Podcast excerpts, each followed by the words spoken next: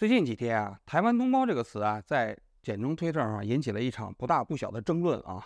事情的起因啊，是一个叫二大爷的人在油管上做了一期关于移民的节目。这二大爷就是我们上个星期采访的那位邓警官啊。他这个节目做完之后呢，就有一个中国大陆的人在下面评论，结果有一个台湾人就在他的评论下面说：“来自台湾的朋友给大陆的朋友点赞。”这个大陆人呢，就连忙回复了一条说：“感谢台湾同胞。”结果没想到呢，这位台湾人呢，很快就给他回复了一条说：“我哥你啊，还真不是同胞哈，因为我不是马列子孙。这个列不是列宁的列啊，是那个第一列的列。”最后他还加了一句啊：“希望你们中国早日天亮。”这个评论呢，被二大爷看到之后呢，他就写了一个长推，他就认为啊，实际上这个中国大陆人啊，给台湾人说感谢台湾同胞的时候，表达的是一种善意。但是没想到，这个台湾人的回复啊非常无理啊，甚至也怎么说呢？非常狭隘啊。他的一个观点在那里讲，台湾人是把中共对台湾人的打压啊，把这个情绪啊释放到了普通大陆人身上。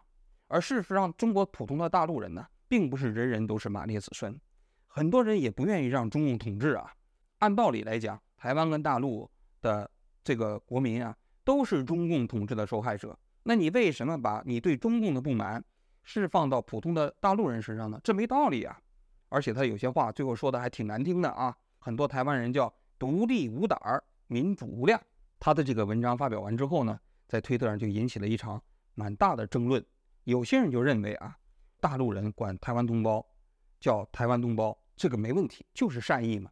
但是也有很多人认为，人家根本就不把你当同胞，是不是？你凭什么管人叫同叫同胞啊？这本身就是一种冒犯啊，主要是这两种观点，我没有参与这种讨讨论啊，但我个人觉得这个现象挺有意思的。我相信啊，大陆人呢管台湾人叫台湾同胞的时候，就是出于一种善意，哎，觉得管你叫同胞就相当于叫老乡一样嘛。但是对方实际上不愿意接受这种善意，这挺有趣的。为什么台湾人表现出来的对大陆人这种善意拒人于千里之外的这样一种态度呢？为什么会这样呢？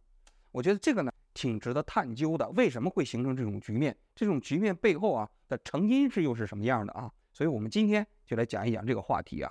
首先我们谷歌一下，什么叫同胞啊？同胞就是指一家的几个孩子，比如手足同胞啊，这是一个含义。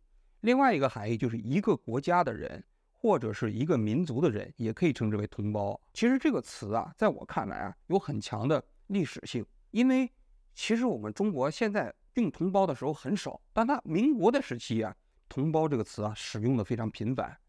那个时候你看歌曲啊，这个演讲的时候经常喊四万万同胞啊，同仇敌忾，跟日本人做斗争啊，打倒日本帝国主义啊。其实这种词的时代性啊是挺有意思的啊。你比如说阁下这个词，现在我们人也不用了，但民国的时候非常常用。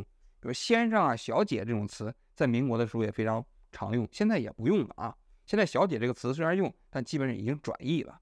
同胞这个词也一样，在建国之前非常普遍，但建国之后啊，渐渐的它就很少使用了，而且慢慢的，它的使用语义就狭隘化了，基本上用在中国大陆之外没有统一地区的这一部分人民的称呼，比如叫台湾同胞、港澳同胞、海外侨胞啊，这个就是一个固定的用语啊。建国之后啊，中国大陆啊出版过几次啊叫《告台湾同胞书》。最早是一九五零年啊，那个时候提出来一定要解放台湾。一九五八年的时候，大金门，毛泽东还专门写过一篇告台湾同胞书。一九七九年的一月一号啊，当时叶剑英做全国人大委员长啊，出版了第三次告台湾同胞书啊。那次告台湾同胞书我还有印象，就第一次提出来海峡两岸要结束敌对状态，双方开放三通，能进行双方政党之间的谈判等等啊。在我看来啊，这次的告台湾同胞书啊，基本上是向普通的台湾人喊话，而此前的两次告台湾同胞书，都是把台湾同胞也当作国民党当局来对待的。这个告台湾同胞书里头啊，有一个核心的含义啊，就是海峡两岸的人都是中国人，而且国家应该统一嘛，这是第三次告台湾同胞书的核心内容。那紧接着我们就要问了啊，实际上关于台湾同胞这个词啊，我们往前推究的话。那么它真实的问题就是，大陆和台湾到底算不算是一个国家？大陆和台湾人民啊，算不算是一个国家的人民？如果他们就是一个国家的人民，实际上大陆人管台湾叫台湾同胞就没问题；如果根本就不是一个国家的，那你叫台湾同胞肯定就不合适，对吧？那么呢，这个问题我们又分为几个层次啊。首先，我们从法律层次来看，大陆的法律把台湾当作是一个国家的吗？那显然是啊，因为大陆的宪法就规定了，台湾是祖国神圣领土不可分割的一部分。那台湾人民肯定也是属于中华人民共和国的公民嘛。你现在台湾人到大陆办身份证都可以啊。虽然你也要拿个台胞证啊，但是现在你允许在大陆啊办大陆的身份证，就也就是说，大陆的法律从来都是把台湾人当作是中国人，尤其是当做中华人民共和国的公民啊。虽然台湾人不愿意啊，但反过来我们来讲，台湾的法律啊，把大陆人当做中华民国人吗？当做台湾人吗？这是一个很重要的问题啊。其实就这个问题呢，前不久还真就发生了一个案子，这个案子。其实挺有意思的，在台湾的法院判决啊，中间就涉及到大陆人是不是中华民国国民的这么一个问题。二零一八年的八月十二号，大陆有一个姓钱的，就是作曲家、指挥家啊，他到台湾去旅游，骑自行车环岛游。就八月十六号这一天呢，他在高雄市骑行的过程中，天降大雨，结果呢，他在路过一个电线杆的时候啊，那电线杆漏电，直接他就触电身亡了，这一个悲剧事件啊。当时他。被一个陈姓的女子发现啊的时候，他已经身体没有生命体征了。那他家人就不能接受啊，因为这个姓钱的指挥家啊，他只有三十多岁，而且家里又是独生子女啊。他们就委托台湾的律师，把中华民国政府告上了法庭，要求进行国家赔偿。因为你这个电线杆漏电嘛，你有责任，对不？然后人家骑自行车的过程中间，你把人电死了啊。这个官司就台湾的高雄地检署接办的。接办过程中间，这就面临一个法律问题啊。台湾的国家赔偿法有两个规定，要想实行国家赔偿，第一，你是中华民国的国民；第二，如果是外国人啊，那就需要这个国家啊跟台湾之间有一个互惠条例。中华民国的国民在你们国家，如果是出了事情的话，你把它等同于本国国民，可以申请国家赔偿。那么中华民国就把你们国家的国民在中华民国范围内啊。出了事情之后，也可以申请国家赔偿，互惠原则嘛。但是问题来了，这个钱姓男子来自于中国大陆，那么中国大陆的人算不算中华民国的国民呢？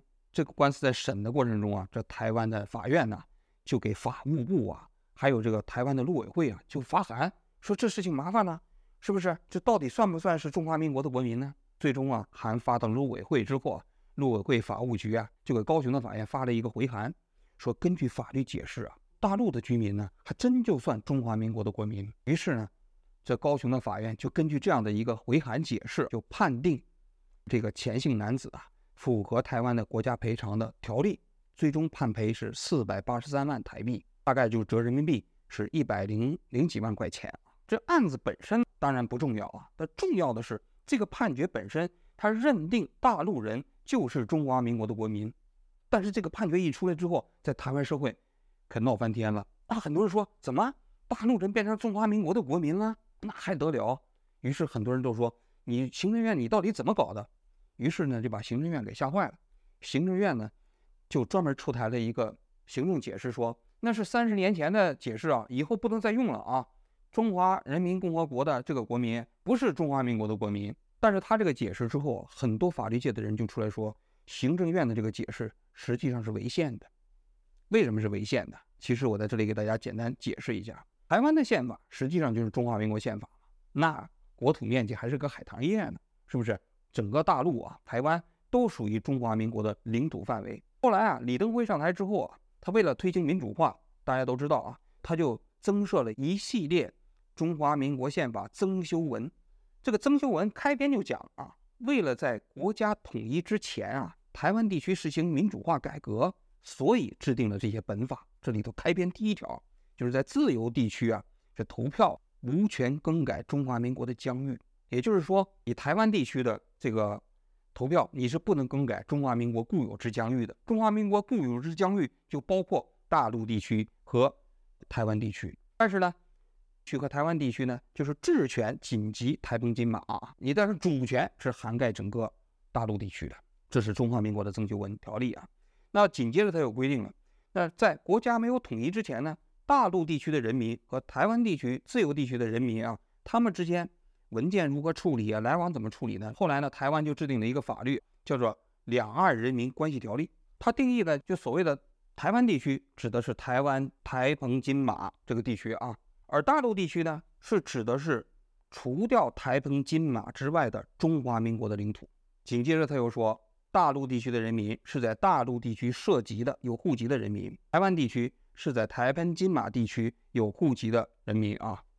那你根据这四条定义，你可以看出来啊，那大陆人民实际上按照台湾的两岸人民关系条例来讲，他是属于中华民国的领土之下的这个国民。虽然他没有治权啊，但是你台湾的两岸人民关系条例认为所有大陆地区都属于中华民国领土嘛？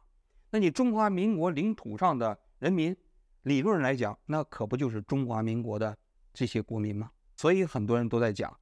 实际上，行政院的这个行政解释啊是违宪的。当然了，虽然是违宪的啊，其实也没人管啊。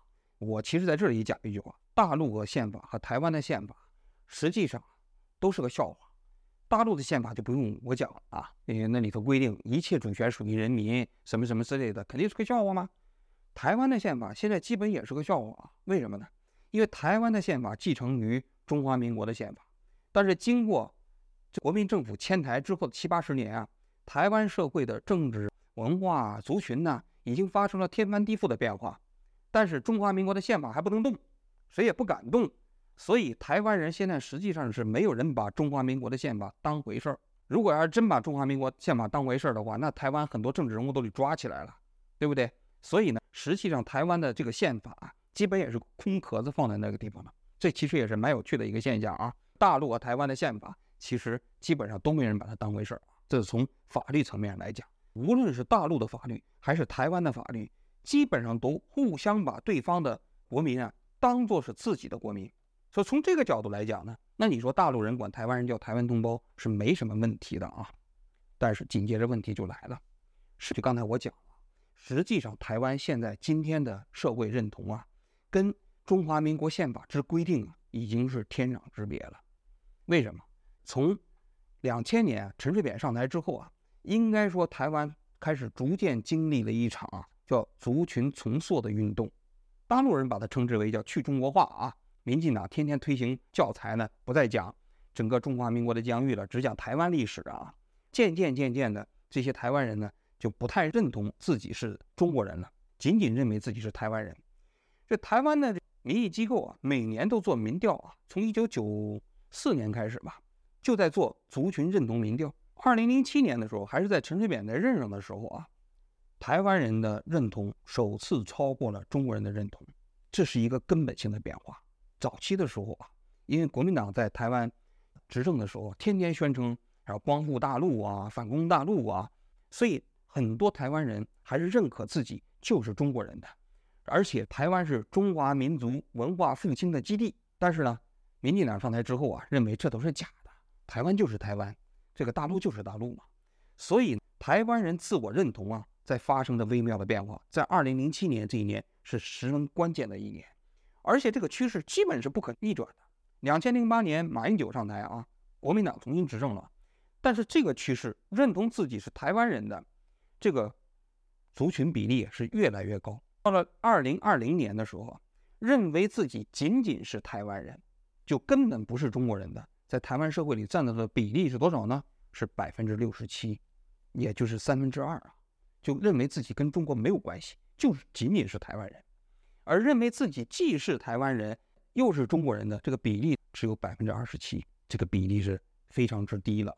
这还是双重认可，就自己既是台湾人又是中国人，而认为国家应该统一的只有百分之五点一了，在台湾社会，这就是台湾社会今天真实的民意。那么为什么会形成这样的一个民意基础？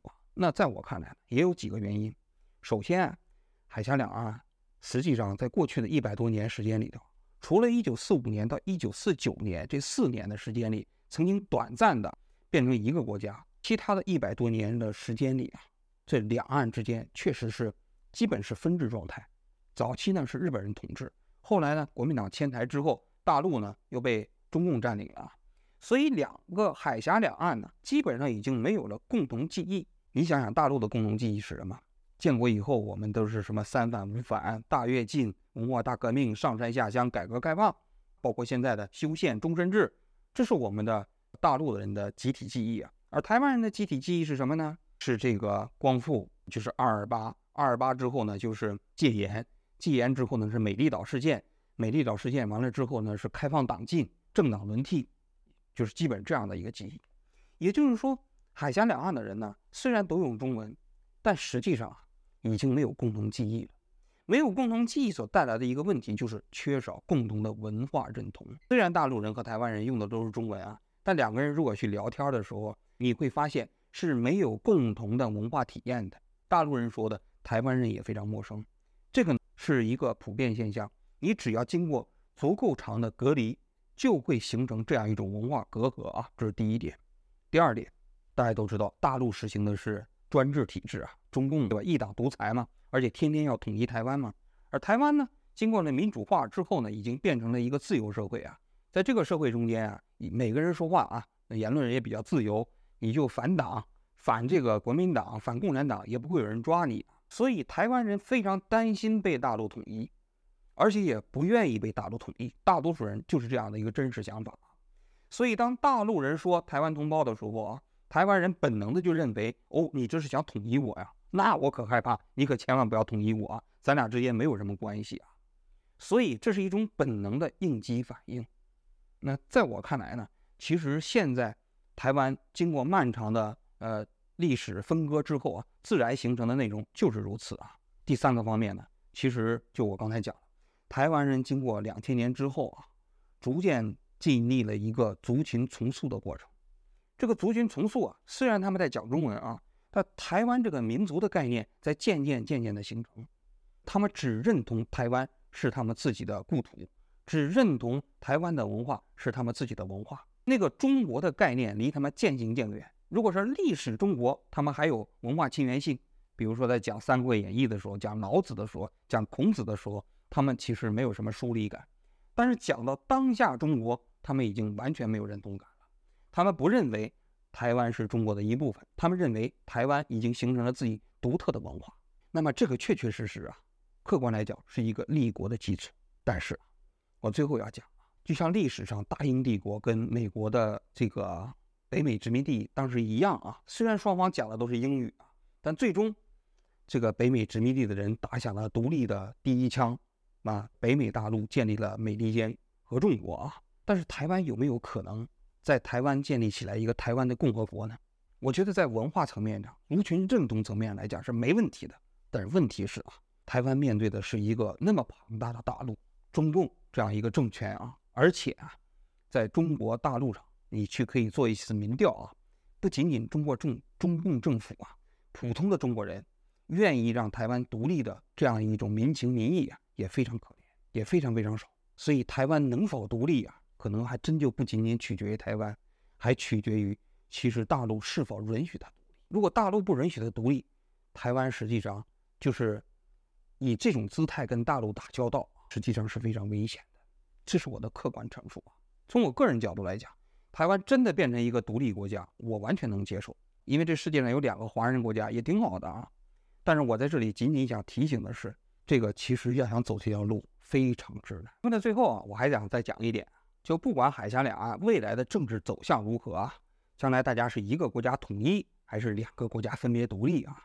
我觉得作为普通人来讲，双方的交往都应该是充满善意的，因为毕竟大家都讲中文嘛，即便不是同胞，也算是同种。嗯，比如说大陆这个观众啊，他说台湾同胞的时候，即便是你可能不太愿意把对方看作是同胞，但我觉得也没有必要称对方为马列子孙嘛。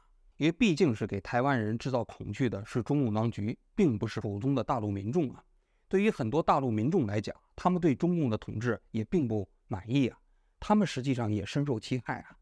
所以我觉得彼此双方互放善意这一点呢，特别的重要。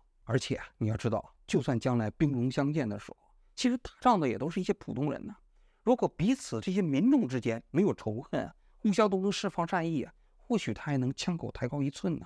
在这方面，我觉得台湾的民众啊，可能的确需要做一点改变。你比如说啊，就在几年前，大陆流行新冠肺炎的时候啊，一开始大家都把它称之为武汉肺炎，后来世界卫生组织就专门来讲，他说不能把它称之为武汉肺炎，因为把它定义为新冠肺炎。全世界啊，大家都改了，都不管它叫武汉肺炎了。但是我看台湾的节目的时候，台湾的电视上那些嘉宾啊、主持人呢，还是一口一个武汉肺炎，包括台湾的政治人物在接受采访的时候也说武汉肺炎。那我个人觉得这就不太合适了，因为这个你投射的就不是中共当局，投射的是大陆武汉地区的人民，你是在进行一种地域歧视啊。那这种歧视啊，那我觉得就跟你这个民主体制本身格格不入。